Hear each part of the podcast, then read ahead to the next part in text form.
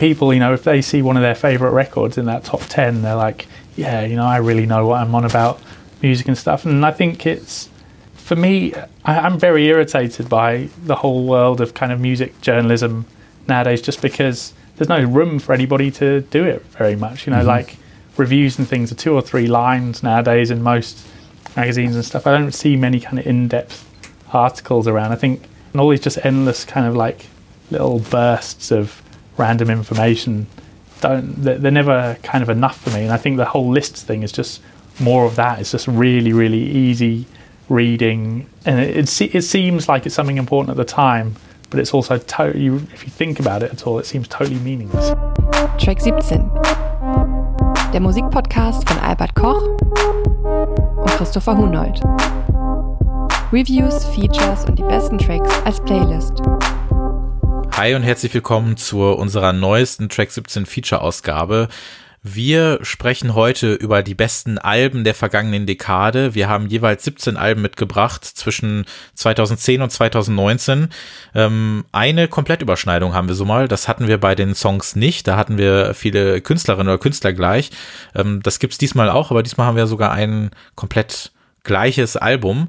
Ähm, wenn ihr jetzt zum ersten Mal reinhört, dann kann ich einmal kurz Hallo sagen. Also normalerweise besprechen wir halt abwechselnd äh, Platten, die wir mitgebracht haben aus dem letzten Monat, stellen die vor oder bequatschen in Features eben ein bestimmtes losgelöstes musikalisches Thema.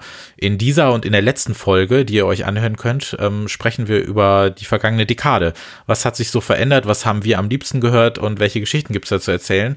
Und das haben wir mit den Songs gemacht und das machen wir heute mit den Alben. Wir, das äh, ist zum einen Albert Koch, äh, Redakteur des Musikexpress. Hi Albert. Hi Christopher. Christopher, das bin ich. Wir beide machen das heute.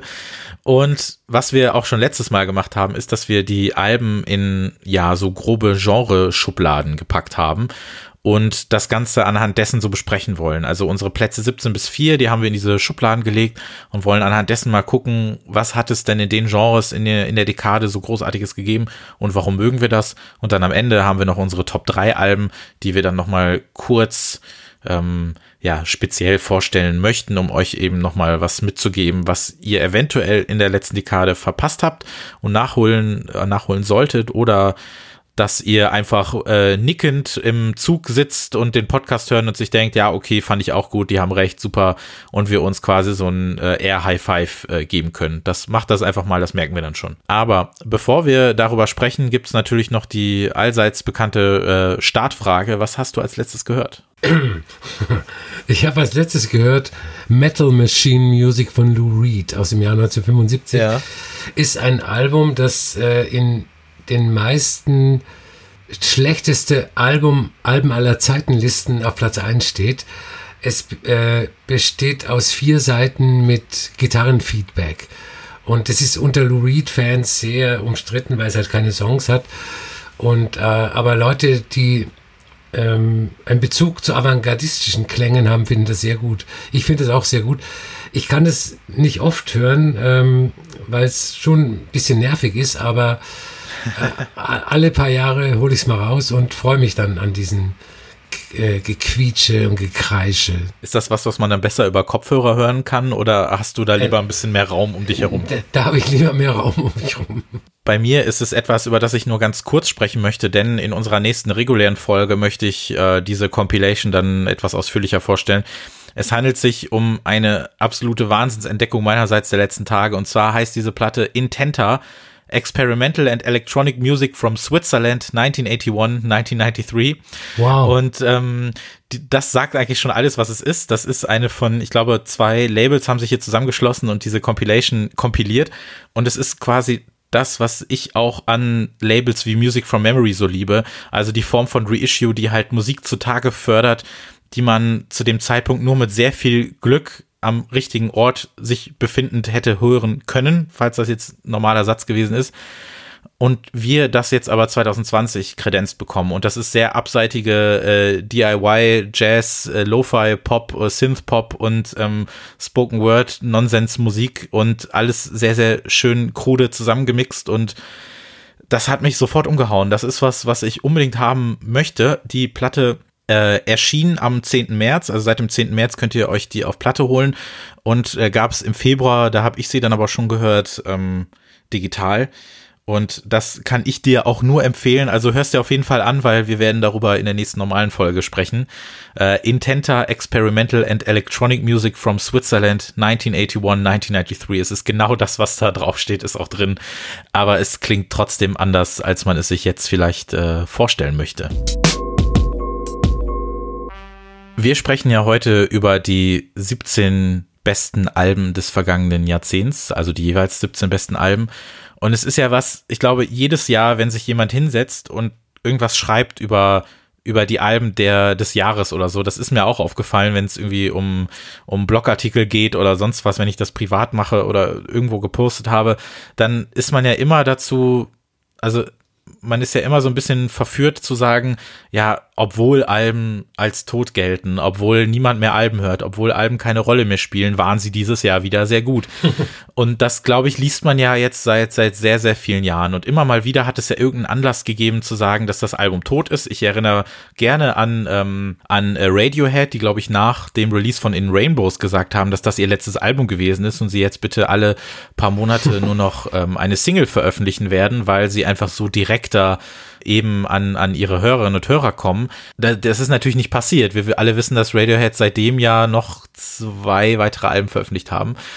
Natürlich ist das Album nicht tot, aber es ändert sich oder ich glaube halt, dass für manche Zielgruppen das Album eine geringe Rolle spielt, gerade wenn es darum geht zu sagen, ich höre eher über Playlists oder es geht nur noch um Singles oder es geht nur noch darum, wie zum Beispiel, ja, bei, bei Drake. Also ein Drake-Album geht ja meistens eineinhalb Stunden, weil es ja eigentlich nur dazu da ist, möglichst viel Zeit in Anspruch zu nehmen, damit du 30 Tracks durchhörst oder halt auch auf Shuffle hörst.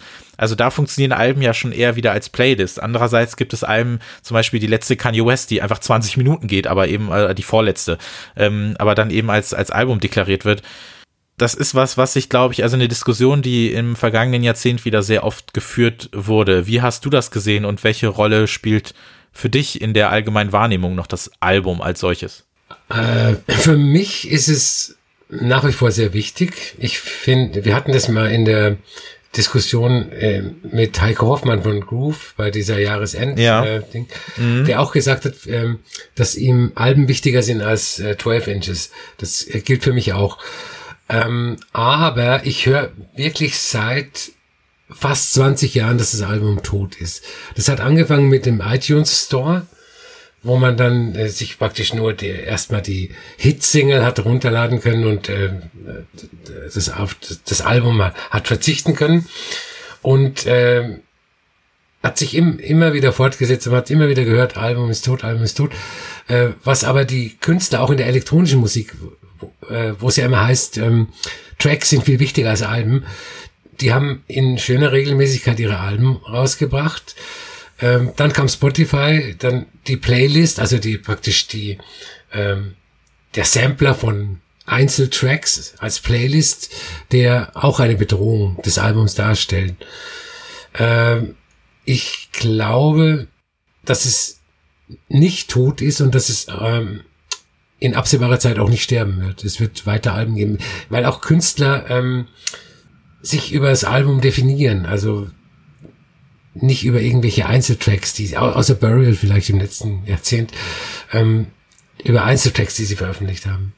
Es ist dann, glaube ich, halt oft auch so eine so eine so eine Frage, also man spricht ja dann gerne über, über das Thema Aufmerksamkeit. Ein Album ist natürlich so ein bisschen, also wenn man es jetzt zum Beispiel mit Serien vergleicht, also ich bin ja entschiedener Gegner dieses, äh, dieses Binge-Watchings. Ich mag das ja nicht so gerne, weil meiner Meinung nach, wenn ich alles am, am, am Stück schaue oder alles am Stück herauskommt, dann habe ich nicht das Gefühl, dass mich das in irgendeiner Form begleitet oder ich mich auf etwas freuen kann. Interessanterweise ist es ja bei Alben dann so ein bisschen anders, weil wenn du das System jetzt dieses, dieses wöchentlichen Folgenreleases ummünzt auf Musik, dann ist es ja das, was man jetzt öfters auch wahrnimmt, dass Musiker oder Musikerinnen oder Bands oder Produzentinnen, wie auch immer, alle paar Wochen ein, zwei Tracks rausbringen und dann jedes Mal bei den neuen Releases, zum Beispiel auf Spotify, siehst du dann, dass es eigentlich derselbe Release ist, nur es ist ein Song mehr, mhm. es sind nochmal zwei Songs mehr.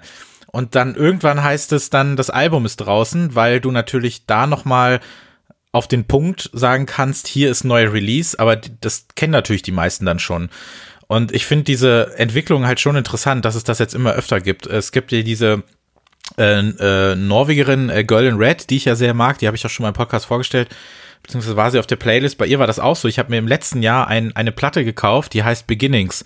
Die ist für mich auf, also ich habe sie jetzt in meiner Liste, sie ist auf Platz 25 gelandet, der Alben der Dekade, aber eigentlich ist es kein Album, weil es ist auch nur eine Compilation von zwei EPs, die eine EP kam 18, eine 19, aber selbst diese EPs sind keine EPs, sondern es sind nur Compilations der einzelnen Songs, die halt alle paar Wochen oder Monate herauskamen.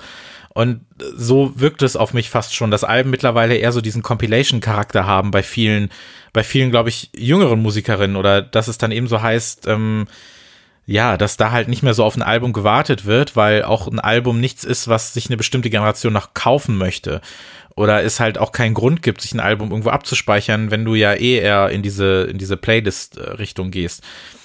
Das finde ich dann schon interessant zu sehen und ob es dann nicht eher notwendig ist, einem einem, einem Album dann noch wirklich einen Grund zu geben oder ob man sagen muss, ja, ein Album kann eigentlich, hat eigentlich nur noch eine Daseinsberechtigung, ähm, wenn es irgendeine Art von Konzept mit sich bringt oder so. Wie siehst du das? Wäre das für dich was, wo du sagen würdest, das Album könnte weiterleben, aber eher nur als Konzeptalbum?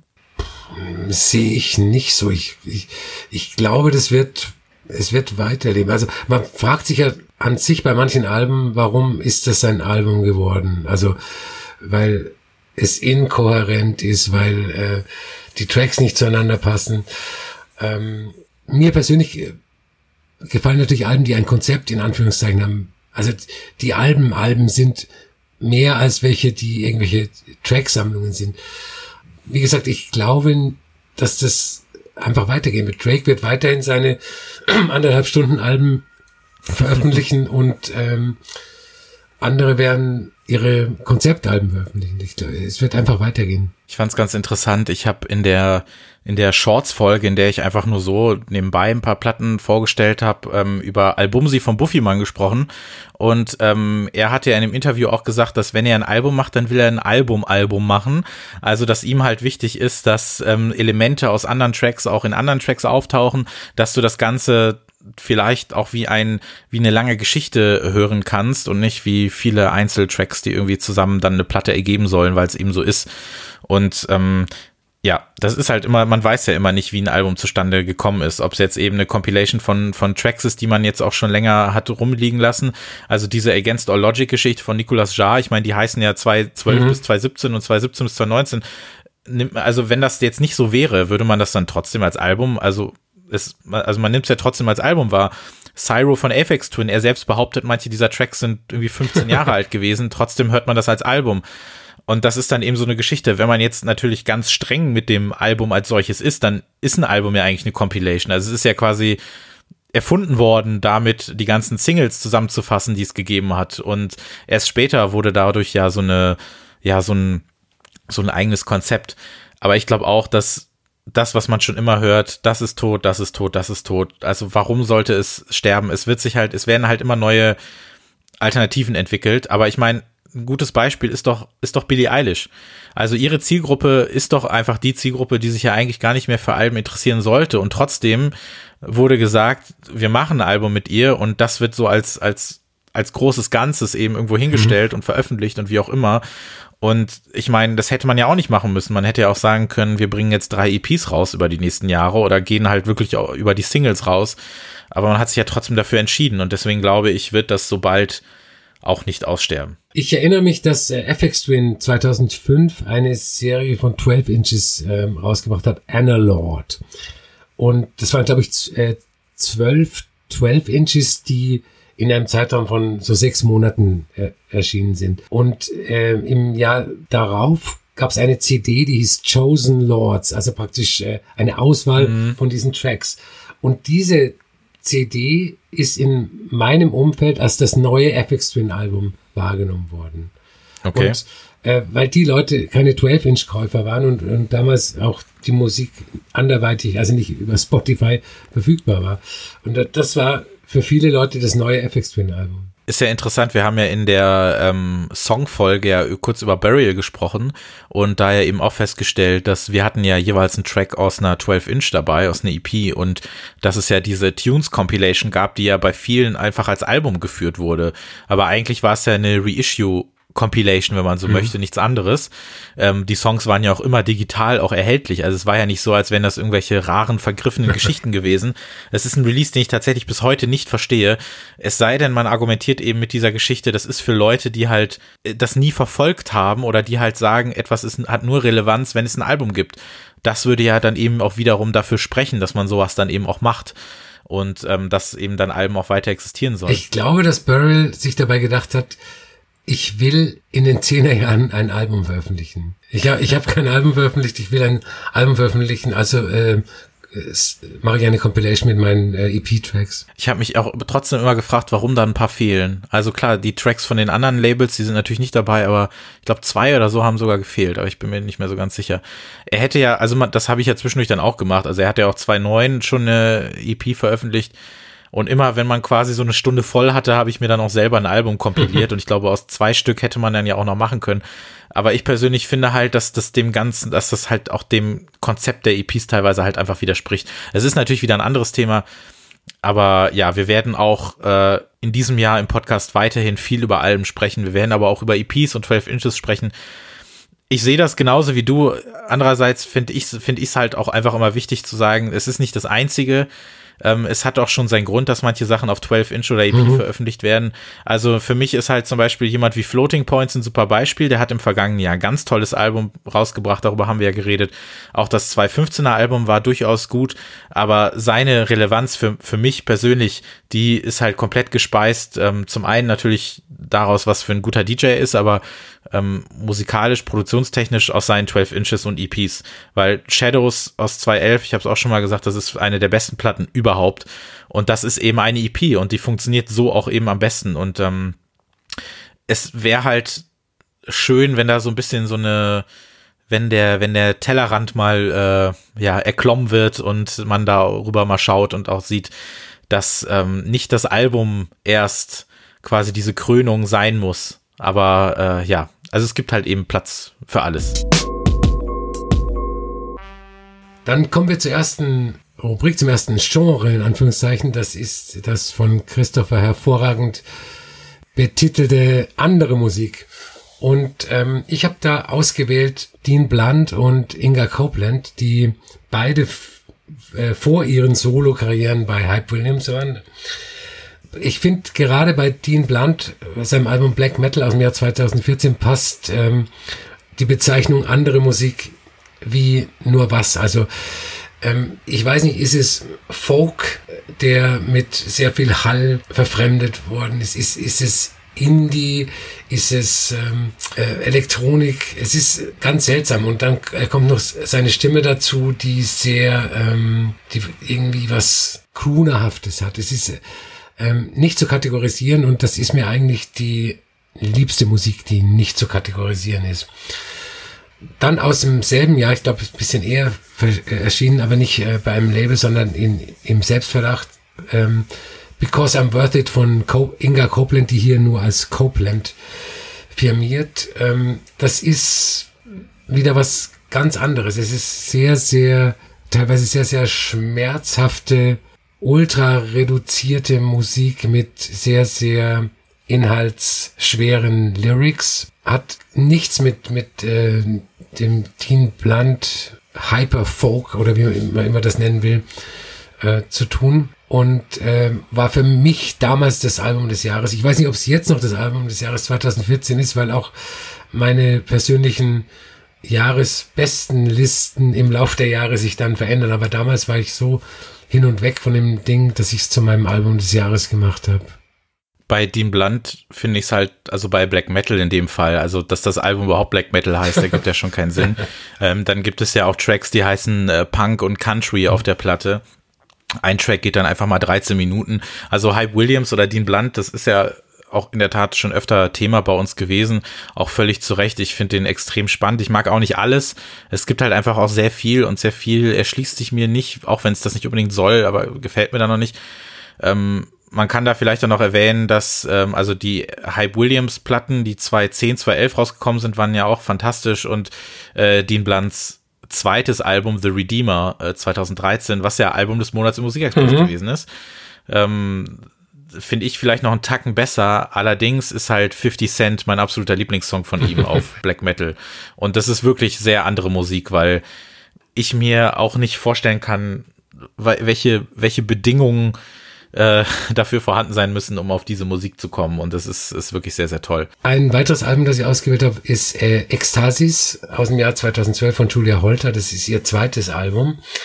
Kann man vielleicht so ein bisschen in mit äh, dieser Simon Reynolds Geschichte, die wir bei der bei der Track-Folge besprochen haben, in Verbindung bringen. Das ist ja. ähm, eigentlich ein Elekt Elektronikalbum, das sie, glaube ich, zu Hause in ihrem Bedroom aufgenommen hat. Das ist, klingt sehr nicht produziert, deshalb mag ich so sehr.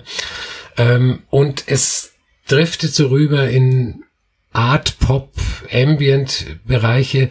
Es ist äh, teilweise sehr verhallt, sehr dream poppig und ähm, ist mir das liebste Julia Holter Album. Vielleicht auch deshalb, weil es das erste war, äh, mit dem ich in Berührung gekommen bin ich glaube auch, dass das schon ein bisschen eine Soundästhetik vorgegeben hat für die Zehnerjahre. Das insofern erachte ich das als ein sehr, sehr wichtiges Album für die Zehnerjahre. Ich fand das extrem spannend, wie sie ja 11, 12 und 13 jeweils ein Album veröffentlicht hat und jedes war meiner Meinung nach sehr, sehr unterschiedlich zu, zum jeweiligen Vorgänger.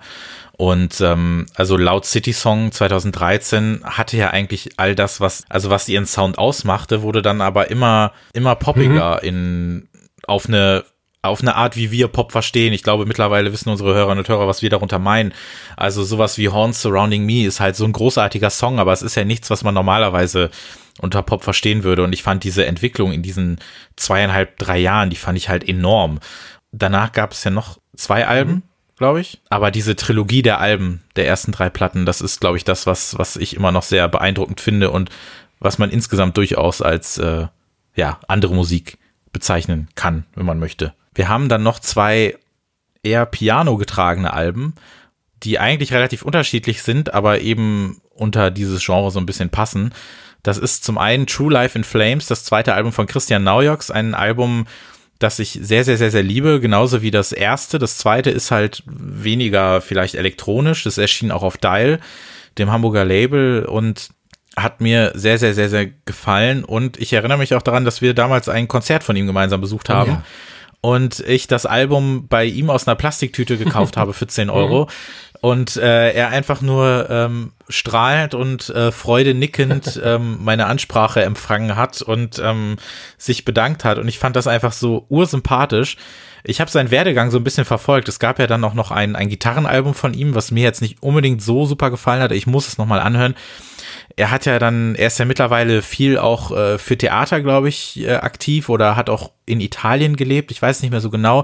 Ein bisschen kann man das nachverfolgen, aber eben seitdem auch nicht wirklich mehr ein Album veröffentlicht, aber das finde ich ist schon schon wirklich was was sehr Besonderes und vielleicht nichts was repräsentativ ist, aber einfach zeigt, dass es halt das eben gegeben hat und war bei mir halt in den Top 17 dabei und ähm, eine Musikerin, die man so ein bisschen nicht unbedingt in die Ecke stellen kann, weil die Musik durchaus ein bisschen düsterer noch ist, ist äh, Grouper. Grouper ist das äh, Projekt von Elizabeth Harris, einer äh, kalifornischen Musikerin, Künstlerin. Und äh, ich glaube, äh, Grid of Points, das Album von 2018, das ist, glaube ich, ihr zehntes oder elftes, weil sie, sie auch sehr viel äh, selbst veröffentlicht hat. Und ähm, das ist ein Ambient-Album, im weitesten Sinne ein experimentelles Ambient-Album, bei dem äh, ja das Piano das Hauptinstrument ist. Ähm, bei ihren vorherigen Alben die waren ein bisschen mehr gitarrenlastig, aber gitarrenlastig in Anführungszeichen, weil die auch experimentell ambient waren. Und ja. ähm, das war damals eines, 2018 eines meiner Alben des Jahres, weil ich mit, mich mit dieser Soundästhetik sehr, sehr verwandt fühle. Ja, Grouper ich glaube, dass ich dann ihre älteren Sachen noch ein bisschen besser finde, aber auch ihr, sie hat doch letztes Jahr auch noch so ein, so ein, so ein, so ein fettes Ambient-Album mhm. irgendwie rausgebracht oder irgendwie sowas, fand ich auch großartig. Also das ist ähm, eine Musikerin, die durchaus auch für die 2010er steht äh, in, in diesem Belang. Und wenn man es letztlich nur andere Musik betiteln möchte. So, unsere zweite Genre-Rubrik, da sind wir wieder bei, in ganz großen Anführungszeichen, Indie, bei den Gitarren. Und da haben wir uns gefragt, auch im Vorgespräch schon, dass ja, ich sage mal, die 2000er, die standen ja für eine bestimmte Indie- und Gitarrenästhetik und die hat sich ja in den 2010ern ja eher wirklich in den Hintergrund gestellt und taucht ja auch bei uns jetzt in der Liste, beziehungsweise unseren fünf Platten, die wir haben, ja nicht auf. Wo sind denn diese ganzen Bands alle hin? Die sind immer noch da. Die meisten sind immer noch da. Ich erinnere mich, dass ich, glaube ich, im vergangenen Jahr ein neues Album von Mando Diao in den Händen gehalten habe. Die Bands gibt's alle noch, die äh, veröffentlichen auch noch Alben. Ich weiß nur nicht, wer sich die anhört. Man kann das ja auf verschiedene Arten machen. Ne? Also Maximo Park zum Beispiel, die haben das ja mit so einer konsequenten Non-Entwicklung gemacht, nenne ich das mal. Also das ist ja gar, es soll gar nicht mal so negativ sein, wie es vielleicht klingt, aber wenn du jetzt das äh, 2017er Maximo Park Album hörst, dann hat sich ja jetzt nicht erstmal so viel geändert zu 2007, was ja auch durchaus okay sein kann. Also es geht ja nicht nur darum, dass ähm, sich diese, diese Bands immer stetig weiterentwickeln, nur wenn dann aber die Songs damals alle besser gewesen sind, dann ähm, bringt dir das natürlich nicht so viel. Und das ist mir dann auch aufgefallen, weil ich vor äh, zwei Jahren auch nochmal ein Konzert von Maximo Park gesehen habe, was eigentlich tatsächlich ganz gut ist. Also immer noch auch live sehr gut gewesen ist, aber man stellt halt schon fest, ja, wenn du schon wirklich nicht bessere Songs hast als damals, dann, ähm, dann änder doch vielleicht so ein bisschen was über Blockparty müssen wir gar nicht reden, da könnt, könnte man ganze Bücher drüber schreiben und habe ich wahrscheinlich auch gefühlt dann schon getan in, in den letzten 15 Jahren in, in vielen Foren, Diskussionen oder sonst irgendwelchen Geschichten. Die haben es natürlich dann ganz anders gemacht, sage ich mal, aber wie gesagt, für mich gibt's die Band in dem Sinne auch nicht mehr. Und ähm, ja, wann, wann gab's das letzte Franz Ferdinand-Album? Das ist doch auch noch nicht so lange her. Boah. Ich glaube, das ist schon ein bisschen länger her, aber das war auch. Echt? Die, die Band ist umbesetzt, irgendwie sind zwei Leute raus, zwei neue Leute drin. Und ähm, es, es, ich erinnere mich nicht dran, aber ich erinnere mich äh, dran, dass ich. 2018. Es ist eineinhalb Jahre her ist. Dass es äh, nicht gut war. Ja, also ich habe es einmal gehört und habe mir, aber irgendwo, ich fand es irgendwo auch schade, dass ich da nicht mehr so das Interesse für habe. Aber ich kann halt auch nicht, ich könnte jetzt auch nicht unbedingt in Worte fassen, was sie tun müssten, damit mich das immer noch so kickt wie vor, vor 13, 14 Jahren. Vielleicht ist es dann eben wirklich so, dass Musik, dass auch diese Musik seine Zeit hatte und aus, aus vielen Gründen das jetzt wirklich wie so ein, so ein Relikt aus vergangener Zeit ist. Ähm, interessant, aber ich habe jetzt tatsächlich richtig Lust mit die letzten beiden, also die haben ja im letzten Jahrzehnt zwei Alben gehabt, 13 und 18 und ich glaube, ich muss mir das wirklich nochmal anhören, weil mich das jetzt mal interessiert. Nun ja, aber was uns tatsächlich interessiert, auch im, im Bereich der Gitarrenmusik haben wir ja jetzt hier versammelt. Und ähm, da ist tatsächlich interessanterweise eine Person gleich zweimal dabei, nämlich Annika Henderson, einmal solo mit ihrem äh, Album aus 2010 und im Rahmen ihrer Band Exploded View 2016. Ersteres hast du draufgepackt, hätte aber auch genauso gut von mir sein können. Und bei letzterem wahrscheinlich sind wir uns auch einig, dass das super ist. Kannst du da ein bisschen was zu erzählen? Das war ihr Debütalbum, äh, produziert von Geoff Barrow von äh, Portishead und Beak. Und das war, ähm, für, ich habe das so wahrgenommen, auch wieder als, hey, jetzt haben wir ähm, die 2010er Jahre, jetzt äh, beginnt was Neues. Und das war für mich auch ähm, ein möglicher Weg, wie sich Musik entwickeln könnte. Das, das waren, äh, ich glaube, ausschließlich Coverversionen ja, genau. Ähm, Bob Dylan und äh, was weiß ich. Äh, aber alles ähm, auch wieder jenseits der Erkennbarkeit in sehr dubbigen, düsteren, äh, dunklen, fast emotionslos vorgetragenen ähm, Versionen. Ja. Und das hat mich sehr ähm, beeindruckt. Also ich fand auch das Cover, äh, man sieht äh, Annika schwarz-weiß vor schwarzem Hintergrund. Dieses schwarz-weiß hat, äh, das Albumcovers hat für mich auch ähm, das Schwarz-Weiß in der Musik ausgedrückt. Das war ein sehr, sehr faszinierendes Album, das ich immer wieder mal vorhole. Ich auch. Also ich war spätestens ähm, 2012 habe ich das so ein bisschen eher nachgeholt. 2010 habe ich tatsächlich gar nicht viel von, von dem Album mitbekommen. Ich weiß nicht warum, wirklich nicht. Das kam bei mir dann so ein bisschen später, 2012 habe ich das dann sehr gerne gehört, unter anderem, weil sie ja dann für eine Musikexpress Sonderausgabe Fitter Happier von Radiohead gecovert mhm. hat was ähm, leider gibt es ja diese äh, CD nicht bei Spotify. Das ich weiß, also wahrscheinlich hat das rechtliche Gründe, keine Ahnung. Aber ähm, das ist, wenn man das irgendwo hören kann, wahrscheinlich gibt es das auf YouTube. Doch ich glaube, sie hat sogar ein Video dafür produzieren lassen. Ähm, das muss man sich wirklich mal anhören. Also das ist sehr, sehr, sehr, sehr toll. Und ähm, wir haben sie ja auch mal äh, auflegen, sehen und hören. Und dann kam ein Jahr später dann noch eine EP und da war es dann bei mir auch vorbei, endgültig. Da fand ich es auch alles großartig finde es dann spannend, dass dieser ganze, es waren ja auch alles äh, One-Takes, ne? Mhm. Also es ist ja also die erste Aufnahme kam dann auch aufs Album, was ich sehr schön fand. Und ähm, teilweise sie konnte sie auch die Texte gar nicht, sondern hatte die dann irgendwie ausgedruckt vor sich liegen und hat dann einfach mal gemacht. Und dass das Ganze dann auf dem Exploded View Album mit ihrer Band dann so ein bisschen, also so groß anders ist es ja gar nicht, außer dass es ein bisschen mehr in so eine Post-Punk-Richtung ging aber dass es dann eben eigene Songs gewesen sind und dass das Songwriting noch ein bisschen anders war, aber es hat mir sehr, sehr gut gefallen. Also das ist mein Album des Jahres 2016 auf jeden Fall gewesen. Hab sie auch als Band in Hamburg live gesehen und das war grandios und auch das zweite Album aus 2018 war sehr toll. Und ähm, ja, ich finde es dann interessant, dass wir dann in diese grobe Richtung, weil also theoretisch mit ganz viel Wohlwollen hätten wir auch zumindest ihr Debütalbum unter andere Musik einordnen mhm. können. Ähm, und finde es dann eben sehr spannend, dass man dann eben sagt, dass wenn sich diese eher ja, äh, dudige ähm, Männerfantasie Indie-Auslegung äh, der 2000er sich so ein bisschen verabschiedet hat in den 10er Jahren, dass man eben sieht, dass aber dass die Musik eben unter anderen Voraussetzungen eben was, was Aufregendes und Spannendes äh, mitbringen kann, was dann natürlich auch bei solchen Bands wie Black Midi ähm, mündet. Also Schlagenheim war bei mir jetzt auf Platz vier der Dekade und auch da kann ich nur sagen, wir haben ähm, ganz kurz äh, in der Songausgabe nochmal drüber gesprochen und in der Speedy Wonderground Special Ausgabe aus dem November, da könnt ihr auch nochmal nachhören, warum Black Midi meiner Meinung nach einer der besten Bands des letzten Jahrzehnts gewesen ist und warum das alles so wichtig und toll ist. Deswegen würde ich da jetzt gar nicht groß mehr drauf eingehen.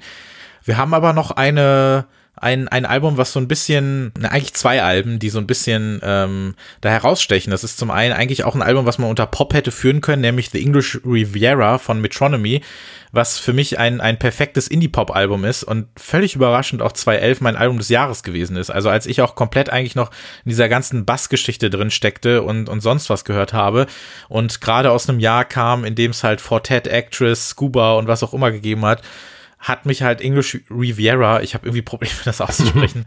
äh, das kam ja dann auch irgendwie im Frühling raus, 2011, und es hat mich komplett erwischt. Und das ist für mich tatsächlich das, was man eine perfekte Pop, Indie-Pop-Platte nennt. Und ich höre es immer noch sehr, sehr gerne. Und Metronomy ist einfach eine Band, die für mich immer noch total unterschätzt ist, was, ähm, also ist vielleicht komisch zu sagen, weil sie ja tatsächlich relativ groß geworden sind. Aber ja, für mich ist das einfach eine, eine perfekte äh, Pop-Platte. Hat dich das damals einigermaßen interessiert oder war das, war das gar nichts für dich? Doch, ähm, ich finde auch, dass es das beste Metronomy-Album ist. Ich war vom letzten, das ist glaube ich letztes Jahr äh, erschienen. Ja, genau, die ist super lange, äh, ja. Ein bisschen enttäuscht. Äh, ich, ja, ich auch. Die waren nie, sind nie besser geworden als auf äh, The English Riviera. Fand ich. Und wir haben halt noch ähm, eine Band, mit der ich tatsächlich überhaupt keine Berührungspunkte habe, die aber für dich eines der besten Indie-Alben des Jahrzehnts rausgebracht hat, Stealing Sheep. Ja, uh, Stealing Sheep ähm, habe ich in der Kantine am Berghain gesehen mit äh, 20 anderen Leuten.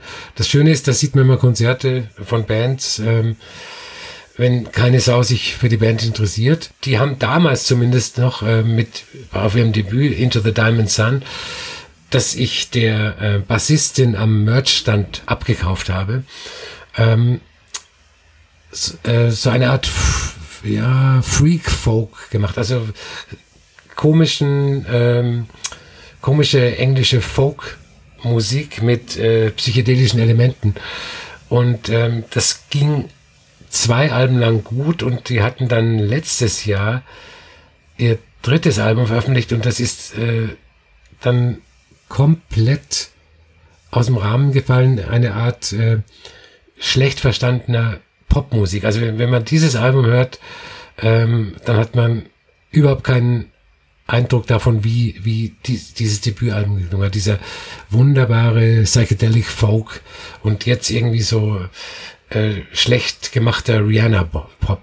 Das fand ich nicht so gut. Aber insofern ja trotzdem dann schon wieder ein bisschen repräsentativ, weil ich das Gefühl hatte, dass er sich Indie, RB und Pop, dass sich das ja extrem angenähert hat in den letzten zehn Jahren, dass es gar nicht mehr diese großen Abgrenzungen gegeben hat, irgendwann zwischen den Genres, sondern dass das alles so ein bisschen so ein fließender Übergang gewesen ist. Und das spricht ja fast schon wieder dafür. Aber wenn das Album nicht gut ist, ist es nicht gut. Irgendwo, irgendjemand hat auch mal gesagt, 95 Prozent von allem ist genau.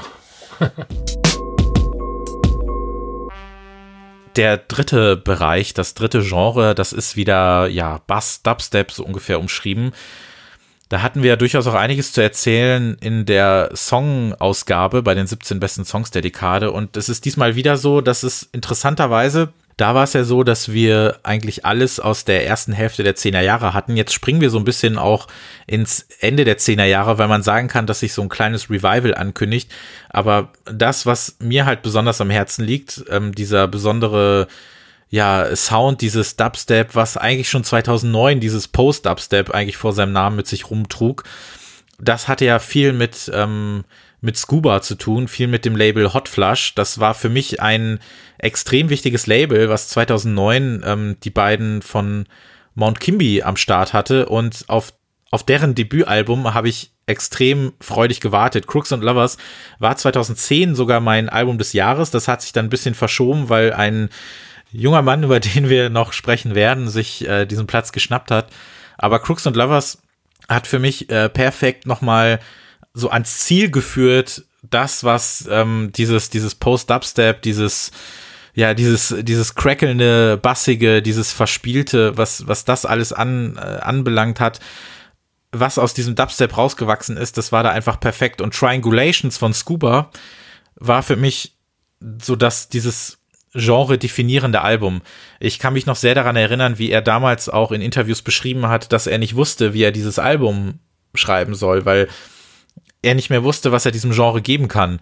Und er hat dann äh, viel auch mit den beiden von Instrumental gesprochen und die haben sich Tipps gegeben und da ist halt einfach so extrem viel drin von diesem, von diesem nasskalten englischen Basszeug, von diesen sehr ähm, ja, sphärischen, atmosphärischen und, und ja, melancholischen Tracks und Triangulations ist für mich, ich glaube, das Album, was ich jemandem geben würde, wenn man mich fragt, was war eigentlich Bass und Dubstep für dich damals? Also was hat das Ganze wirklich auf einen Nenner gebracht? Da kann man viele Playlists machen, da kann man viele Mixtapes machen, da kann man was weiß ich drüber schreiben, aber ich glaube, das Album fasst das halt einfach super zusammen. Und Mount Kimby und Scuba, das ist für mich einfach, auch wenn das jetzt nicht mehr so ganz da ist, dieses Genre oder sich gewandelt hat oder andere Bereiche, zum Beispiel halt Breakbeat, eher wiederkommen. Aber das hat das für mich ausgezeichnet und das ist einfach ein wichtiger Teil dieses Jahrzehnts gewesen, also für mich musikalisch gerade am Anfang. Und ja, eine Person, die halt eigentlich im gleichen Zeitraum musiziert hat und ja auch viel mit Mount Kimby am Start war, sich dann aber ein bisschen in eine andere Richtung bewegt hat, das war äh, James Blake. Ja, und ich habe sein äh, Debütalbum, das genauso heißt, James Blake aus dem Jahr 2011 ausgewählt. Ähm, wenn man Mount Kimby so als Beginn des äh, Post-Dubstep bezeichnen will, dann ist äh, das James Blake Album der Moment, an dem es auch der letzte gemerkt hat, dass äh, aus Dubstep sich was anderes entwickelt hat. Äh, James Blake hat ja, ich glaube, drei EPs vor dem Album rausgebracht und unzählige Singles. Und ähm, so die Fans der ersten Stunde, die haben ja. schon einen, einen leichten ähm, Richtungswechsel erkannt und fanden das Album gar nicht so gut. Ich find's immer noch hervorragend. Also vor allem, weil, wie gesagt, es ähm, Leuten, die jetzt nicht unbedingt ähm, so drin stecken und die vielleicht Mount Kimby auch nicht kennen, äh, gesagt hat, hey, jetzt hat sich was verändert. Also das war irgendwie so das, der, der Schlusspunkt von Dubstep. Danach hat niemand mehr von Dubstep geredet, außer der, äh, wie hieß der, der Amerikaner. Ähm, hm. Wolltest du jetzt mit Skrillex anfangen? Genau, Ach, Skrillex. Das ist, das ist Bro-Step. Das ist Bro-Step, was der macht, das ist was anderes. Ja, ähm, ich habe mich äh, tatsächlich äh, wiedergefunden. Du hast James Blake damals für den Musikexpress interviewt und ihn ja auch darauf angesprochen. Mhm. Und äh, ich habe mich total angesprochen gefühlt von deiner Frage, äh, wie das so ist. Ähm, ich kann mich nicht an den Wortlaut genau erinnern, aber mir ist es wirklich so. Ich fand seine seine seine seine seine Bass-Experimente, seine Dubstep-Experimente halt ganz ganz toll und find's dann spannend, dass sich sowas in so einer Art von von neu R&B so eingegroovt hat, wie auch immer und das fand ich an dem Album spannend, aber ich hätte mir halt wirklich gewünscht, dass er diesen Weg halt weitergeht. Zum Glück muss man ja sagen, er hat ja noch EPs veröffentlicht danach, die mhm. ja auch in diesem Rahmen sich weiter bewegt haben. Also alles wunderbar. Ich glaube, da ist er jetzt endgültig raus. Seine letzten Alben haben mir alle nicht gefallen. Also das zweite fand ich noch in Ordnung, aber es gab noch ein paar Tracks auf der letzten Platte, die fand ich ganz okay. Aber insgesamt muss ich sagen, ja, hätte ich mir einfach, also ganz persönlich was anderes gewünscht oder hätte es halt interessant gefunden, wie dieser Weg weiter verlaufen wäre, wenn er sich auch auf diese Musik konzentriert hätte. Nichtsdestotrotz glaube ich, habe ich jetzt neun Jahre danach so ein bisschen meinen Frieden gefunden mit dem Album und ähm, werde es mir auch nochmal anhören. Und es ist in meinen, in meiner erweiterten Liste ist es ja auch drin, also meiner ganz erweiterten Liste. Aber ja, dementsprechend äh, trotzdem unabhängig davon, aber eben eine Figur, über die man in dem Rahmen auf jeden Fall sprechen muss, weil er diese, diese ganze, dieses ganze Ausfasern, was es gegeben hat von diesen Sub-Bass-Genres, da war er einfach ein, äh, eine wichtige Person für. Das nächste Album, das ich ausgesucht habe, äh, ist Aerotropolis von Iconica. Ähm, Iconica ist eine auch ja Post-Dubstep-Künstlerin ähm, aus England, die auf dem Label Hyperdub veröffentlicht, das wir, glaube ich, schon ein oder zweimal erwähnt haben. Das, das Problem, das ich mit Iconica habe, ist, dass ich zu selten an sie denke. Ähm, ich finde alle ihre Alben hervorragend. Sie hat, glaube ich, vier bis jetzt gemacht. Ähm, das ist mir das Liebste. Aber ich äh, denke viel zu selten dran, äh, in, in die Hyperdub-Section meiner Plattensammlung zu gehen und es anzuhören. Und immer, wenn ich es anhöre, bin ich ähm, hin und weg, weil das auch nochmal eine, eine Erweiterung dieses Post-Dubstep ist zu einer frickeligen äh, elektronischen Musik, die so auch nur in den Zehnerjahren hat ähm, stattfinden können. Und eine andere Person, eine andere Frau, die auch Hyperdub so ein bisschen mit geformt hat in, in dieser Dekade Laurel Halo. Die mögen wir ja auch beide sehr. Dust war mein Album des Jahres 2017 und äh, da erinnere ich mich gerne daran, Dust war das allererste Album, was wir jemals in diesem Podcast besprochen haben, in unserer ersten Folge.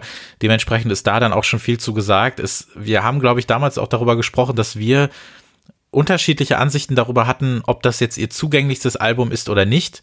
Ähm, für mich war es das so. Ich glaube, bei dir war es eher nicht so der Fall. Mhm. Aber trotzdem konnten wir uns darauf einigen, dass das Album hervorragend ist und es ist hervorragend gealtert. Ist eigentlich auch Quatsch bei einem Album, was zweieinhalb Jahre alt ist. Aber ähm, es ist wirklich ganz, ganz, ganz, ganz toll. Und Laurel Halo ist äh, mit all ihren Platten und EPs halt wirklich eine, meiner Meinung nach, äh, prägende Figur in dieser experimentellen Bassmusik, die ja dann auch ja so klassische Experimente ja dann auch schon hatte mit EPs und ähm, sich, sich viel gewagt und viel getraut hat. Und dementsprechend kann man einfach nur immer wiederholen, dass das eine hervorragende Musikerin und Produzentin ist und das ein Album ist, was man gehört haben sollte.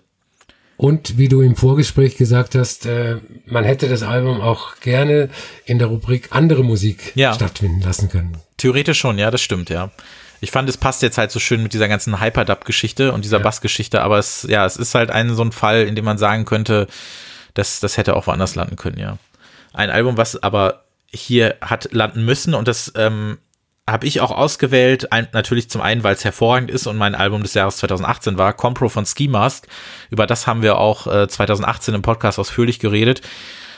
Für mich ist es aber auch so ein bisschen ein Indikator für dieses Breakbeat Revival, was jetzt auch ähm, immer mal wieder so ein bisschen hochkommt durch eben Labels wie Alien Tape zum Beispiel. Und da ist auch dieses Album erschienen und Compro ist das zweite Album des, ich glaube, Müncheners. Ich glaube, er kommt aus München, äh, Ski Mask. Und ähm, das spricht halt, finde ich, schon so ein bisschen, dass dieser dass dieser äh, Bass-Sound so ein bisschen auf eine andere Art und Weise gerade wiederkommt. Ich glaube auch, jemand, der gar nicht auftaucht, aber trotzdem können wir uns da, glaube ich, auch drauf einigen, wäre halt Chat.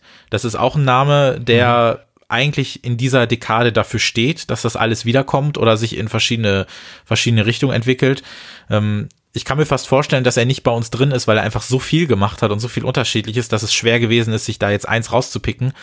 Ähm, aber ich glaube, dass er da so ein bisschen in dem, in dem Fahrwasser mit äh, produziert und deshalb Compro von Ski Mask so ein bisschen auch so ein Stellvertreter für diese Revival-Geschichte. Kommen wir zu der beliebten Rubrik Beats, House, Electronics, Techno. Ähm, ich habe ein Album ausgewählt ähm, von Daphne, das Debütalbum, wenn man so will, von äh, Daphne Chiaolong, das äh, 2012 erschienen ist. Daphne ist ja auch in der Tracks-Folge unseres Podcasts vorgekommen. Für das Album gilt das, was ich ähm, auch für den beim, beim Song gemeint habe. Es ist äh, diese eine neue Art von House Music, die sich sehr, sehr stark von, von Soul, von, von ähm, Weltmusik äh, beeinflussen lässt. Er, er benutzt sehr viel Samples von irgendwelchen obskuren Platten aus seiner wahnsinnigen Plattensammlung. Oh ja. Yes, Und, I know, äh, äh sage ich nur. Das ja. ist der beste Track auf jeden Fall. genau. Und ähm, das sind dann immer so die Hooklines für seine Hits ja. äh, in unserer Welt. Und äh, es ist ein, ähm, Joe Long ist ein ähm, Album-Album, obwohl es auch wieder aus Tracks äh, kompiliert ist, die äh, teilweise schon ein paar Jahre auf dem Buckel haben. Das zweite Album, das ich ausgewählt habe, habe nicht nur ich ausgewählt, sondern auch Christopher. Oh ja. Es handelt, es handelt sich um das Album There Is Love in You aus dem Jahr 2010 von äh, Fortet. Das ist für mich eigentlich der Beginn der Fortet-Musik, obwohl er schon in den 90ern begonnen hat, Ende der 90er Musik zu machen und sehr viel in den Nullerjahren gemacht hat. Das ähm, subsumiert so diese ganze frickelige Ästhetik, die damals von manchen Leuten als Indie-Tronics bezeichnet wurde. Folktronica gab es auch noch. ja, ja. Und ähm, was eher so ein hilfloser Begriff ist, weil es hat weder was mit Indie noch mit, mit Folk zu tun, sondern es ist schon elektronische Musik, aber es war eine neuartige Art der elektronischen Musik, ähm, die, er, die er mit dem Album gemacht hat und die er bis heute weiterentwickelt zu etwas Faszinierendem, was dazu führt, dass er in fast jeder Folge des Podcasts irgendwie auftaucht. Er ist halt einfach auch eine, eine der, der wichtigsten musikalischen Personen ja eh für uns beide und dementsprechend auch in dieser Dekade gewesen, weil er einfach Gut, diese, diese Morning Evening war jetzt nicht so unbedingt mein Fall. Ich muss auch gestehen, ich habe die nicht so oft gehört, aber insgesamt war ja alles, was er herausgebracht hat. Wir haben ja auch 2017 sein, sein letztes Album hatten wir auch besprochen und da, da kommt halt immer irgendwas Gutes dabei rum. Es gab ja auch diese 12-Inch-Reihe, ähm, die er 2011, 2012 hatte.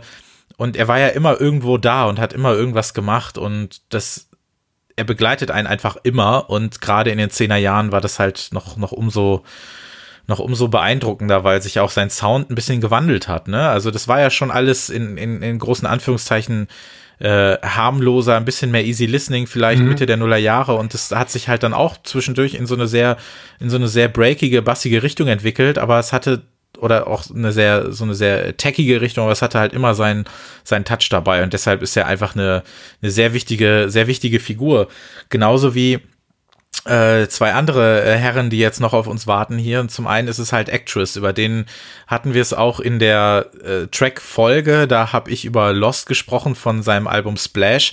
Jetzt geht's hier aber um ein Album, ich kann versprechen, es ist nicht das einzige Actress-Album, über das wir heute reden, ähm, das auch einfach nur großartig ist. Was, was RIP, RIP, wie auch immer man das ausspricht, 2012, die zweite Platte auf Honest Johns.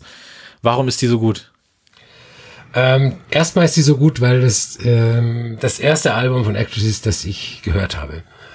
Das spielt ja auch immer ah, eine Rolle. Okay. Mhm. Und ähm, ja, Actress hat halt äh, eine Art von auch wieder anderer Musik auf elektronischer Basis äh, begründet. Und ähm, er, man, man kann es im weitesten Sinn vielleicht sogar auch als, als ähm, Fortführung von Dubstep bezeichnen, weil von Bassmusik, die aber in eine komplett andere Richtung führt als alle anderen, die sich in diesem Genre ausgetobt haben. Also jedes Actress-Album ist eine, ein Ereignis für mich. RIP fand ich dann auch so, also bei mir war das, ähm, also Splash war das erste Album, auf das ich mich so richtig gefreut hatte, weil ich habe ähm, Hazyville nicht direkt mitbekommen, sondern quasi im Vorfeld zum zweiten Album. Also ich wusste, das kommt und dann habe ich mir das erste angehört und fand es großartig. Und, und Splash, wie gesagt, darüber reden wir noch und RAP war dann eben das, was danach kommt. Und dann stellt man sich die Frage, ja, was soll denn danach noch kommen nach Splash? und ähm, er hat dieses, was soll danach noch kommen, hat er ja mehrfach in dieser Dekade beantwortet mit ein sehr, sehr, sehr, sehr gutes Actress-Album. Und RAP fand ich deshalb dann auch so, so mutig in, in gewisser Weise, weil es dann doch wieder was sehr anderes war, weil es war ja komplett es war ja so ein zerbröckeltes, experimentelles Album, auch viele Tracks ohne Beats, sehr merkwürdige Geräuschexperimente und dann noch dieses über allem schwebende Thema des Todes, was er sich so als Konzept überlegt hatte und aufgegriffen hat. Und dieser, dieser Sound ist einfach, der ist sensationell auf dieser Platte. Also es klingt alles so, so gut, so durchdacht und das hat er auch auf, auf, auf Ghettoville, dem, dem Nachfolger 2014, das können wir ja kurz nochmal anreißen, wenn wir jetzt eh über Actress als Person reden, auch auf, auf Acid, dem 17er Album, über das wir gesprochen haben, ähm, und auch auf seinen Nebenprojekten und auch auf seinen EPs. Er ist ja auch nicht nur ein reiner Albenkünstler, er hat ja auch zwischendurch äh, 12 Inches rausgebracht und ja, absolut sensationell und ein, ein ganz, ganz tolles Album und auch würdiges Album des Monats damals im Musikexpress gewesen. Wer hat denn die Besprechung geschrieben? Da, das, das müsste ich mal nachschauen, was ich jetzt nicht mehr so ganz genau, aber äh, das reiche ich gerne nach. Eine andere Person, die also das, so können wir eigentlich jetzt jede Platte ähm, ankündigen. Eine andere Person, die wichtig war, eine weitere Person, die wichtig war. Aber ich habe das Gefühl, dass sich hier aus bestimmtem Grund auch so ein bisschen so die Creme de la Creme bündelt oder so, die auch hier für den Podcast relevant ist. Denn jemand wie Flying Lotus, der ja auch mittlerweile äh, extrem groß geworden ist und ja auch durch sein Brainfeeder-Label oder durch die, durch seine Filmarbeit, durch seine Scorearbeit oder auch durch die Zusammenarbeit mit Leuten wie Kamasi Washington oder Thundercat etc. ja einiges gerissen hat, der hat sein zweites Warp-Album Cosmogramma 2010 veröffentlicht und das war auch sehr, sehr, sehr, sehr gut, ne? Ja, ähm, Flying Lotus hat halt irgendwie auch eine Schule möchte ich nicht sagen, weil es nicht außer den Brainfeeder-Leuten nicht so viele gibt, die diese Art von Musik machen. Aber eine neue Art von, von Musik ähm, gemacht, die Beats, äh, experimentellem Hip-Hop äh, und allen möglichen Sachen äh, sich zusammengesetzt hat und später fast reiner Jazz geworden ist. Also das war Kosmogramma war, glaube ich, so der Ausgangspunkt für diesen für diesen ganzen Wahnsinn ähm, der auch ultra komplex ist. Also es, es ist nicht unbedingt die Musik, ähm, zu der man irgendwie um Mitternacht im Berghain tanzt. Es ist ja. wahnsinnig, wahnsinnig komplexe Musik. Es ist ja und und und sie hat LA wieder auf die Landkarte der elektronischen Musik gesetzt, kann man so sagen. Ja, und das merkt man bei ganz, ganz vielen Platten, die halt eben danach kamen. Zum Beispiel durch halt Leute wie Thundercat oder so. Das ist ähm, oder Teeps, der letztens auch ein neues Album hatte. Das sind alles Leute, die dadurch gelernt haben oder dadurch eine Plattform bekommen haben, Musik zu veröffentlichen. Und das war, glaube ich, dann einfach extrem wichtig für, für dieses Jahrzehnt. Ich habe äh, Flying Lotus 2010 dann auch live gesehen, quasi zu dem Album, obwohl es halt eher so ein, so ein Mischmasch gewesen ist. Und 2012 dann auch noch mal. Und das war äh, kompletter kompletter äh, Wahnwitz einfach. und ähm, das, ich finde es sehr, sehr, sehr, sehr großartig. Und ähm, ich glaube, Los Angeles, das Album heißt ja sogar so, das erste auf Warp, finde ich vielleicht noch einen Tacken besser. Und ähm, Tea Leaf Dancers, der Track von seiner 2007er EP, der ist auch ganz großartig. Aber wir reden ja über das, das letzte Jahrzehnt. Aber er ist halt wirklich eine Figur, die auch dieses Jahrzehnt wirklich sehr mitgeprägt hat und halt eben auch so ein bisschen diese, diese Beat-Tape-Geschichte so ein bisschen auf ein neues Level gehoben hat. Und ähm, so Beat-Tapes, die hat jetzt auch einer gemacht, den ich noch mit dabei habe, nämlich Clumps Casino. Sein erstes Instrumentals-Album, ich glaube drei oder vier, hatte er damals innerhalb von ein, zwei Jahren noch veröffentlicht also Instrumentals, die er rausgebracht hat, die aber auch Beats gewesen sind für, für Rapper, für RB-Künstlerinnen. Und ähm, das Ganze ist halt einfach so großartig produziert, dass es halt einfach komplett für sich funktioniert. Und deshalb finde ich die Instrumentals in dem Fall auch besser als das eigentliche Album. Das war sehr, sehr toll. Und ähm, wir hatten bei den Songs einmal kurz Luke erwähnt. Der hat 2010 ein tolles Album nochmal gehabt. Aber Lonely at the Top war 2012 mein Album des Jahres, weil er da auch seinen, seinen, seinen Beat-Ansatz so ein bisschen überführt hat in so eine, so eine schroffe elektronische Richtung mit ein paar herausragenden Tracks, die einfach aus dieser Symbiose so ein bisschen entstanden sind und die ich mir halt auch ein paar Jahre vorher nicht nicht hätte vorstellen können und auch nicht von irgendjemand anderem hätte vorstellen können. Das war halt wirklich super. Und ähm, ich glaube, ein Musiker, über den wir auch schon mal zusammengesprochen haben, ähm, als da zwei Alben unter neuem Namen herauskamen, war halt äh, der, den sie Traumprinz nennen, auf Giegling. Mother Cave, ein Album, was mich Ende 2013 äh, total kalt erwischt hat und man weiß ja immer noch nicht wirklich, wer das sein soll und, und was das alles überhaupt soll. Man, man meint halt, es wäre ein Produzent aus Hannover. Ähm, falls du da äh, andere Infos hast, gerne her damit. Nee. Ich weiß es immer noch nicht. Ich glaube, sie tun aber auch viel dafür, dass keiner das so genau weiß. Aber Mother Cave ist halt so ein, ein wunderschönes äh, Ambient Breakbeat House Album. Ich glaube, das trifft es vielleicht fast am besten, was halt in vielen Momenten auch tatsächlich an die ähm, an die äh, Selected-Alben von Apex Twin erinnert und einfach so eine ganz, ganz eigene, schöne Stimmung mit sich bringt und auch so, ja, nicht immer so ganz rund klingt, aber das, das, das macht es einfach so aus und das finde ich, finde ich toll. Und du hast es dir ja auch geholt, ne? Mhm. Zwei Platten, die ebenfalls 2013 rausgekommen sind, die ich noch kurz erwähnen möchte, sind nämlich bei mir auf Platz ähm, insgesamt auf 5 und 15 gelandet, aber in dem Jahr damals auf Platz 1 und 2 und sie haben sich ein, ein uh, großes Battle geliefert. Das waren Damiano von Erkard und Maximilian Dunbar. Love-Based Music von Damiano von Erkard wurde auch hier schon mal erwähnt. Ich habe in dem Podcast, glaube ich, auch mal Liebesbrief an das Album mal vorgelesen. Und ähm, House of Woo von Maximilian Dunbar, diesem äh, großartigen Kerl aus Washington, der auch dieses tolle Future Times Label hat. Äh, darüber habe ich kurz in der Shorts-Folge geredet diese beiden Platten haben für mich auch gezeigt, dass 2013 war für mich persönlich halt so das absolute Hausjahr, weil meine Top 10, Top 20 waren halt voll mit großartigen und auch sehr diversen Hausplatten. Da waren dann auch so Sachen wie von Blondes dabei oder von Beautiful Swimmers oder Octo Octa, alles Mögliche. Aber die beiden Platten, die waren einfach absolut herausragend und stehen für mich für ein, ein Jahr, in dem Hausmusik äh, fast alles dominierte für mich musikalisch. Love-Based Music von Damiano von Erka, mittlerweile sogar auch auf Spotify, deswegen packe ich gerne einen Song mit drauf. Und House of Woo von Maximilian Dunbar, absolut fantastisch und äh, Essential Listenings, wie äh, der Franzose sagt. Dann kommen wir zur Rubrik äh, Pop R&B. Ich habe äh, das Album Manchester Boy aus dem Jahr 2019 von La Fonda ausgewählt, die übrigens ein Feature ist auf Laurel Halos Album Dust. Also so schließt sich irgendwie ein Kreis. Als hätten wir es bewusst. Genau, aber wir haben es wir haben's ja gar nicht gewusst. Ähm, und dieses Album habe ich ausgewählt, weil es das einlöst, was das Kelela-Album, das ich eigentlich nehmen wollte, versprochen mhm. hat. Es ist äh, äh, im weitesten Sinne R&B, aber mit einem derartigen experimentellen Edge, dass es mir persönlich den Schalter raushaut. Ich habe, das ist ähm, mein, ich glaube, mein zweitliebstes Album des Jahres 2019 und äh, wahrscheinlich das meistgehörte Album. Ich habe das, glaube ich, seit es veröffentlicht wurde, ähm, mindestens einmal in der Woche gehört. Auf Vinyl, auf meinem Plattenspieler. Dann kommen wir zu Frank Ocean und seinem hervorragenden Album Blonde aus dem Jahr 2016. Nur zur Information, das Album ähm, schreibt sich wie das englische Blond mit E, aber auf dem Cover ist dieses E unterschlagen, das äh, steht dann, sieht dann aus wie das deutsche Blond. Ähm, was mich an diesem Album so fasziniert hat, war, dass ähm, Frank Ocean gilt ja auch als Hip-Hop-Künstler. In, in der Zeit, bevor dieses Album 2016 veröffentlicht wurde, ähm, haben sehr viele Hip-Hop-Künstler mit äh, Post-Dubstep und Bassmusik-Künstlern äh, angebandelt. Also äh, zum Beispiel Jamie XX musste für Drake irgendwelche Sachen machen.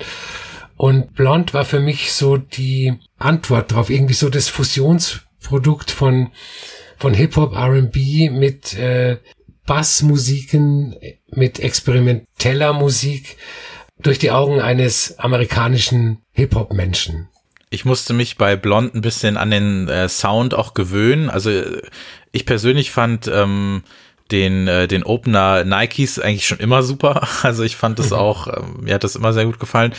Insgesamt war ich ein bisschen überrascht von der Platte. Es gab ja dann auch diese, dieses, dieses Visual-Album vorher, was er ja noch irgendwie aus Vertragsgründen hat rausbringen müssen. Ähm, das war dann ganz nett. Ähm, Channel Orange fand ich seinerzeit auch sehr, sehr toll, gerade weil äh, Thinking About You ist ein, ein ganz, ganz, ganz, ganz großartiges Stück Musik. Ähm, kennengelernt habe ich ihn durch das ähm, äh, Nostalgia Ultra Mixtape 2011, was ja genauso wie zum Beispiel die ersten Mixtapes von äh, The Weeknd auch 2011, was halt krass ist, wie unterschiedlich sich die beiden entwickelt haben. Das finde ich wirklich enorm, weil 2011 hatte ich das Gefühl, ist das noch relativ, relativ artverwandt gewesen. Ähm, durch, also bei Frank Ocean durch Tracks wie Nova Kane, den ich halt immer noch hervorragend finde. Und ähm, auf der, auf dem Mixtape hat er ja auch viel mit, mit Samples gespielt und hat mich einfach sofort angesprochen und ich fand es seitdem immer spannend und äh, Channel Orange war ja dann das offizielle Album, der richtige Durchbruch und Blond hatte ja auch so eine extrem lange ja, Entwicklungszeit, möchte ich es fast nennen, ne? aber es sollte auch als, als äh, Boys Don't Cry schon irgendwie ein, zwei Jahre vorher erscheinen und äh, war dann irgendwie doch wieder was ganz anderes. Und wie lange es auch immer bis zur nächsten Platte dauert, also ich finde es sehr aufregend. Er bringt ja auch immer wieder Songs raus. Er macht ja auch ein bisschen das, worüber wir äh, vorhin und auch teilweise in der, in der vorherigen Folge gesprochen mhm. haben. Dieses er ist ja nicht weg und wenn jetzt einer sagt, oh, Frank Ocean hat ein neues Album draußen, dann heißt es, wow, sein erstes Album in vier Jahren oder irgendjemand wird das Wort Comeback schreiben. Dabei bringt er ja jedes Jahr drei, vier Songs raus. Also letztes Jahr gab es zwei, davor gab es noch eins, 2017 gab es, glaube ich, drei, vier oder fünf oder sogar. Also theoretisch könntest du ja schon fast wieder so ein, so ein Short-Album draus machen. Er ist ja nicht weg, aber wenn dann dieses, dieses Album kommt, ähm, dann werde ich mich auf jeden Fall auch drauf freuen. Also Frank Ocean braucht man gleich, braucht man nicht drüber reden, ist halt wirklich eine ganz wichtige Figur der, der 10er Jahre gewesen.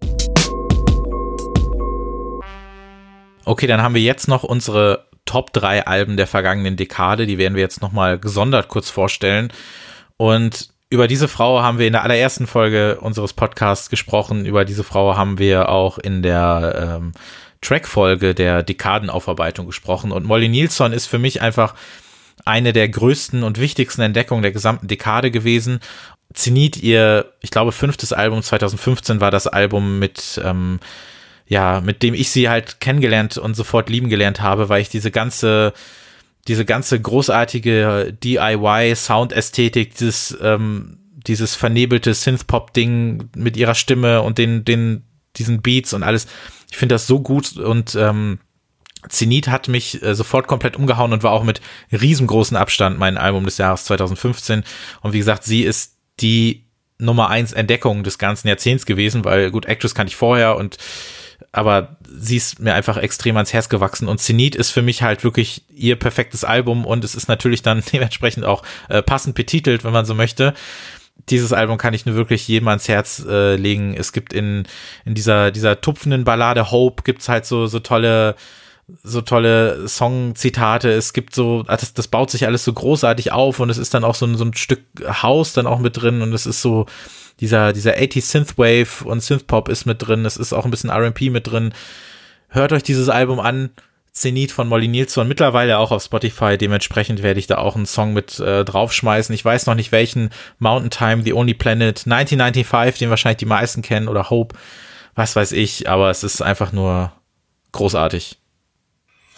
Mein Album ist auch großartig auf Platz 2. Es handelt sich um The Oracle, im Frühjahr 2019 ähm, veröffentlicht von Angel Butt David, einer äh, Klarinettistin, Komponistin, Jazzmusikerin aus Chicago.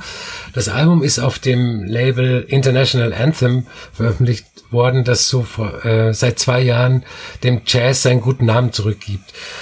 Es hätte auch in der Rubrik ähm, andere Musik auftauchen können, weil es ist, das ist wirklich andere Musik. Das ist nicht äh, das, was man sich unter Jazz vorstellt, das ist äh, Lo-Fi, Folk, äh, Singer, Songwriter, Jazz, Elektronik. Ähm, es ist wahnsinnig ähm, schlecht produziert, weil ähm, die Künstlerin es mit ihrem iPhone aufgenommen hat zu Hause.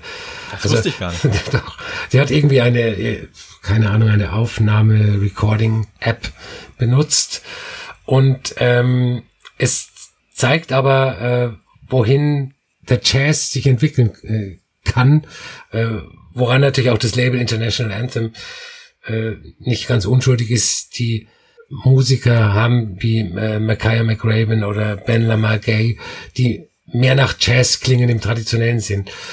Ähm, und das habe ich gehört und ähm, war mein Lieblingsalbum des Jahres 2019 und musste unbedingt in die in diesen Podcast mit rein, weil es ähm, nicht nur für das Jahr 2019 äh, wichtige Signale setzt, sondern wahrscheinlich auch für das jetzt kommende Jahrzehnt. Das stimmt, das ist fast ein eigenes äh, Special wert, mal über die, die Jazz-Entwicklung gerade zu sprechen, was da in den letzten ja. paar Jahren kam. Nicht nur aus dem UK auch.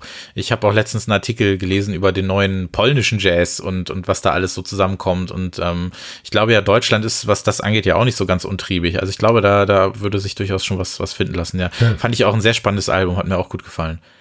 Bei mir auf Platz zwei ist Total Life Forever von den Folds. Äh, Folds auch im letzten Podcast schon erwähnt. Und wer, ich glaube, vielleicht habe ich das auch schon mal irgendwo erwähnt, wer jemals mit mir äh, fünf Minuten in einem Raum saß und über Musik gesprochen hat, der wird früher oder später mit mir über Folds geredet haben, weil ich die Person darauf angesprochen habe, hey, wie gefällt dir eigentlich Folds? Folds ist für mich eine extrem wichtige Band. Antidotes war ein hervorragendes Album, eines der wichtigsten Alben meines, äh, Alben meines Lebens und Total Life Forever hat es irgendwie geschafft, daran anzuknüpfen mit einem leicht anderen Sound, aber trotzdem einer also einer komplett ähm, weitergeführten DNA dieser Band. Also es war alles da drin, was ich an dieser Band geliebt habe, durch, durch Songs wie den Titeltrack Total Life Forever. Es waren halt diese, diese großartigen, flirrenden Gitarren, die ich mochte und dieser großartige Groove, das hat für mich Folds immer ausgezeichnet. Das, was später, diese, dieser dickhosige Rockbrei, der später kam, das ist einfach nicht mehr meins gewesen, aber dieses, dieses extrem filigrane, das hat sie halt für eine kurze Zeit zu, zur besten Band der Welt gemacht und Total Life Forever hatte das mit Tracks wie eben Total Life Forever, wie dem Closer What Remains, bei dem ich mich einfach nur auf irgendein beliebiges Hochhaus stellen möchte, um diesen Song mitzubrüllen. Oder bei dieser großartigen, ja, Ballade kann man es fast nicht nennen, aber Spanish Sahara, was ja ähm, in dem äh, letzten Podcast schon Erwähnung fand. Und das, das ist einfach ein großartiges Album und hat nochmal gezeigt, okay, es ist keine, es ist kein One-Hit-Wonder, kein One-Album-Wonder und sie haben es noch einmal geschafft und dafür bin ich ihnen sehr dankbar und für dieses Album bin ich ihnen sehr dankbar, weil das äh, herze ich auf jeden Fall äh, von Herzen. Was für ein blöder Satz. ähm, kannst du dich noch an das Album erinnern? Ja, sehr gut und sehr gerne. Es ist mein zweitliebstes Foles-Album. Ist bei dir das Debüt auf eins? Ja. Ja, okay, das, das kann ich akzeptieren. So ist es bei mir auch. Auf jeden Fall, ja. Okay. Auf meinem Platz zwei, äh, tut mir leid, es wird nicht origineller, sind Chromatics mit Kill for Love aus dem Jahr 2012. Äh, Chromatics, wenn ich so recht überlege, wahrscheinlich meine Lieblingsband überhaupt. Ähm, und Kill for Love ist halt so der, die Essenz dieser Band aus äh, Italo Disco, Pop, Noir, äh, Filmbezügen und äh, bonbonfarbener Welt durch eine rosarote Brille betrachtet, aber dann doch wieder irgendwie mit ähm, einem geeigneten Maß an Melancholie ausgestattet. Äh, Kill for Love ist, glaube ich, das sagt man, Opus Magnum äh, der Chromatics, an das natürlich ihr aktuelles Album äh, Closer to Grey nicht rankommt. Muss jeder haben, muss jeder hören, muss jeder kaufen, streamen, downloaden, whatever. Absolut, ja. Das kam halt so passend eigentlich, obwohl damals glaube ich schon, das Album hätte auch schon ein Jahr früher irgendwie kommen sollen. Irgendwas kann ich mich da erinnern. Ne? Selbst das wurde ja schon verschoben. Und es passte halt so gut in diese Zeit ähm, zum Drive-Soundtrack rein, zu, zu dem Film, zu dieser ganzen Soundästhetik, die da gerade aufkam. Da haben wir auch schon mal drüber geredet. Und ähm, stellvertretend dafür ist das Album halt wirklich, wirklich super und auch nach wie vor eigentlich voller Hits. Also ich könnte mich jetzt auch nicht entscheiden, äh, welcher Song auf die Playlist kommt. Kannst du dir ja mal überlegen, welchen du da gerne okay. hättest. Ähm, man hat ja immer so seine Favoriten, aber ja, äh, sehr, sehr großartiges Album auf jeden Fall. Und mein Platz eins, da werden wir uns auch einigen können, weil was soll sonst auf Platz eins sein, wenn nicht jetzt? Also ich glaube, jeder, der das äh, Actress-Trinkspiel noch mitspielt, liegt längst unterm Tisch. Ähm, wir reden jetzt äh, über Splash von Actress aus dem Jahr 2010. Auch hier können wir gerne dem, äh, den Begriff Opus Magnum wieder verwenden. Das Album ist für mich perfekt. Es ist das perfekte Elektronikalbum, das perfekte Techno-Album, das perfekte House-Album. Es ist das perfekte experimentelle Album. Es ist ein Album, was mir eine Klangwelt gezeigt hat, von der ich vorher nicht gewusst habe, dass es sie so gibt und dass ich sie so, ja, hören kann und dass man mir sie so äh, kredenzt. Also es ist dieser, dieser, ja, schamlos hohe Berg an Erwartung meinerseits, der wurde auf jeden Fall erklommen. Es sind halt so merkwürdige Experimente. Es sind so, ja, es ist eine komplette Verschwörung gegen alle Hörgewohnheiten. Es sind sehr merkwürdige Hausentwürfe und ja, man kann es sperrig nennen, finde ich, so na, im Nachhinein finde ich es gar nicht mehr so sperrig, also spätestens seit Ghetto will nicht, weil wenn ein Actress-Album sperrig ist, dann das. Und ähm, dass das Ganze dann halt auch noch auf Honest Johns veröffentlicht wurde, das hat das Ganze irgendwie nur abgerundet. Also Splash ist für mich das Album, was ich Leuten in die Hand drücken würde. Ich glaube, so eine ähnliche Formulierung habe ich auch schon benutzt, aber trotzdem, das ist das Album, was ich jemandem geben würde, wenn ich sage, wenn mich die Person fragt, so was kann elektronische Musik eigentlich? Was kann die mir bieten? Was ist das Besondere daran? Und wie kann das aussehen, wenn jemand freie Fahrt hat? Und Splash vereint all das und ist im Nachhinein nicht nur mein Album 2010 geworden, sondern auch das, was für mich die gesamte Dekade ja, über, überschattet hat oder weiß ich nicht, die gesamte Dekade überdauert hat, aber das, was so oben drüber steht als Überschrift für das ist es, das ist das beste Album des Jahrzehnts. Was für eine Hymne. ja, aber in dem Fall, in dem Fall muss es dann ja so sein. Ähm, du hast ja gesagt, dass bei dir äh, R.I.P. das erste Actress-Album gewesen ist. Dann würde ich mich jetzt auf jeden Fall interessieren, ähm, hast du danach äh, Hazyville gehört oder danach Splash? Und wie war dann dein Eindruck, äh, nachdem du das halt dann danach gehört hast? Ähm, Splash habe ich danach gehört. Und äh, ja, ich habe gedacht, der macht im Rahmen seiner Möglichkeiten sehr, sehr unterschiedliche Musik. Ein guter. Der beste. Glaube ich. Hier, hier hätte man super den, den, damit hätte man den Podcast aufhören können. Aber das geht natürlich nicht, weil du hast ja jetzt auch noch ähm, natürlich äh, dein Album des Jahrzehnts und das steht auch bei mir im Schrank. Was ist es denn? Ähm, es heißt Space is Only Noise, ist im Jahr 2011 veröffentlicht worden von äh, Nicholas Cha. Es ist sein Debütalbum. Und auch hier gilt wieder, er hat eine Soundästhetik vorgegeben mit dem Album. Wenn man, wenn man so die Nullerjahre betrachtet, ähm, die Nullerjahre waren in der elektronischen Musik ja schon so ein bisschen laut in vielen Bereichen. Und äh, Space is Only Noise ist ziemlich leise. Ein leises Album, sehr frickelig, äh, sehr aus so Mikrosounds zusammengesetzt. Man hört am Anfang ein schreiendes Baby und äh, das hat auch so eine Soundästhetik für die Nullerjahre vorgegeben. Man weiß es natürlich nicht im Jahr 2011, wenn man zum ersten Mal dieses Album hört und voll begeistert ist, dass äh, sich dann Ästhetik durchs ganze Jahrzehnt zieht. Aber man kann schon sagen, dass es so war. Und äh, Nicholas Jar ist auch einer der ganz Großen der, der Zehner Jahre, weil er auch sehr, sehr unterschiedliche Arten von Musik macht, von, von irgendwelchen irgendwelchen Avantgarde ähm, Soundtracks bis äh, ja reiner Dancefloor-Musik. Der ist ein, ein ganz guter. Auf jeden Fall, ja. Against All Logic hatten wir schon erwähnt, war ja auch mal Teil des Podcasts. Finde ich dann sehr interessant, dass er sowas auch ähm, durchaus hinkriegt. Damit hat er mich wieder gewonnen, muss ich sagen, aber Space is Only Noise war auch für mich 2011 äh, eine sehr besondere Platte, weil ich mir auch dachte, okay, sowas kommt jetzt auch nicht so oft raus und das ist wirklich was anderes und er versucht halt eher über die leiseren Töne, über, über, über was anderes und ähm, das hat mir sehr gut gefallen, weil das, was er ja vorher auch viel gemacht hat, waren ja auch so, so Dance-Edits, ne? Also er war ja auch so, so ein Edit-DJ und ähm, mhm das war dann eben sehr spannend zu beobachten, dass wenn er sich dann aber auf sowas konzentriert, dass dann sowas dabei rauskommt. Also Space is Only Noise, äh, sehr tolles Album, definitiv. Das war jetzt unsere sehr erschöpfende Rückschau der vergangenen Dekade. Es war ein hervorragendes Jahrzehnt für Musik. Ich glaube, da sind wir uns auch einig. Also jeder, der behauptet, es gäbe ein schwaches Musikjahr oder es gäbe sogar ein schwaches Musikjahrzehnt oder aus, aufgrund irgendeines Trends war irgendetwas ganz furchtbar das, das ist nie so. Also es gibt immer großartige Musik und ich glaube, dass das auch etwas ist, was wir mit diesem Podcast zeigen können und zeigen wollen.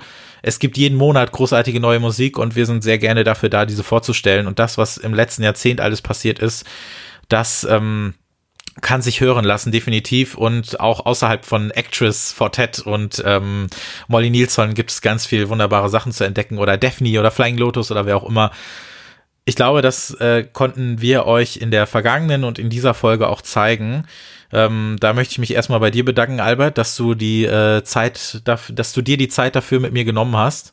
Äh, ich habe zu danken. Es war, ja, es war wieder eine große, große Freude. Ich mache eigentlich fast nichts lieber als das und hoffe natürlich auch, dass euch das gefallen hat und dass ihr was mitgenommen habt. Wir haben mittlerweile, gibt es eine kleine Änderung bei Spotify, die finde ich ganz gut. Und zwar kann man mittlerweile Podcast-Folgen und Musik gemeinsam auf eine Playlist legen. Das habe ich für unsere Track 17 äh, Podcast-Playlist gemacht. Die heißt Track 17 Playlist zum Podcast. Und da habe ich jetzt jeweils vor den jeweiligen Songs der Folge die Podcast-Folge reingelegt. Das heißt, ihr könnt euch in der Playlist den Podcast anhören und hört direkt danach, ohne dass ihr was dafür tun müsst, die Songs aus der Folge. Das finde ich großartig. Das ist eine sehr praktische Neuerung. Ähm, was man natürlich machen könnte, ist den Podcast jetzt komplett zerschnibbeln und hochladen und dann immer quasi wie in einer Radioshow die Songs dazwischen schneiden. Es ist, nee, wahrscheinlich, nee, es ist wahrscheinlich ein bisschen unpraktisch und es geht natürlich auch nicht immer, weil es nicht immer alles gibt ähm, und würde euch auch den kompletten Podcast-Feed zuspammen. Ähm, ich finde es eigentlich ganz schön, wenn ihr euch die Folge so anhört und dann könnt ihr direkt danach einfach laufen lassen und ähm, hört euch die Songs an. Ich finde das sehr praktisch. Ich würde mir wünschen, dass auch andere Podcasts das machen würden. Und ähm, ja, das habe ich jetzt mal so gemacht. Das könnt ihr euch dann so anhören und das wird auch mit dieser Folge passieren. Das heißt, die Folge wird natürlich ganz normal hochgeladen, aber sie wird auch in unserer Playlist landen und direkt danach dann die Songs aus allen Alben, die wir hier so vorgestellt haben. Vielleicht nehme ich ein paar raus, damit es nicht ganz so viele werden, mal schauen, aber es wird halt einen, einen guten Überblick über alles geben. Also die äh, Podcast-Playlist bitte gerne abonnieren und euch da die Folgen auch nochmal anhören. Ansonsten freuen wir uns natürlich sehr darüber, wenn ihr den Podcast ganz allgemein abonniert. Toll wäre es auch, wenn ihr euch die Zeit nehmt, bei Apple Podcasts vielleicht eine kleine nette Bewertung zu schreiben, denn solche Sachen helfen uns wahnsinnig sehr.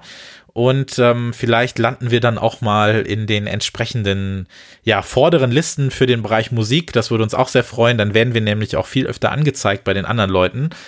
Was bleibt mir noch zu sagen? Ja, der neue Musikexpress, wann kommt er raus? Am, ähm, wobei wahrscheinlich, äh, wenn diese Folge erscheint, dann ist er schon erschienen. Also wenn der Musikexpress Mitte März, den könnt ihr genau. euch dann schon kaufen quasi.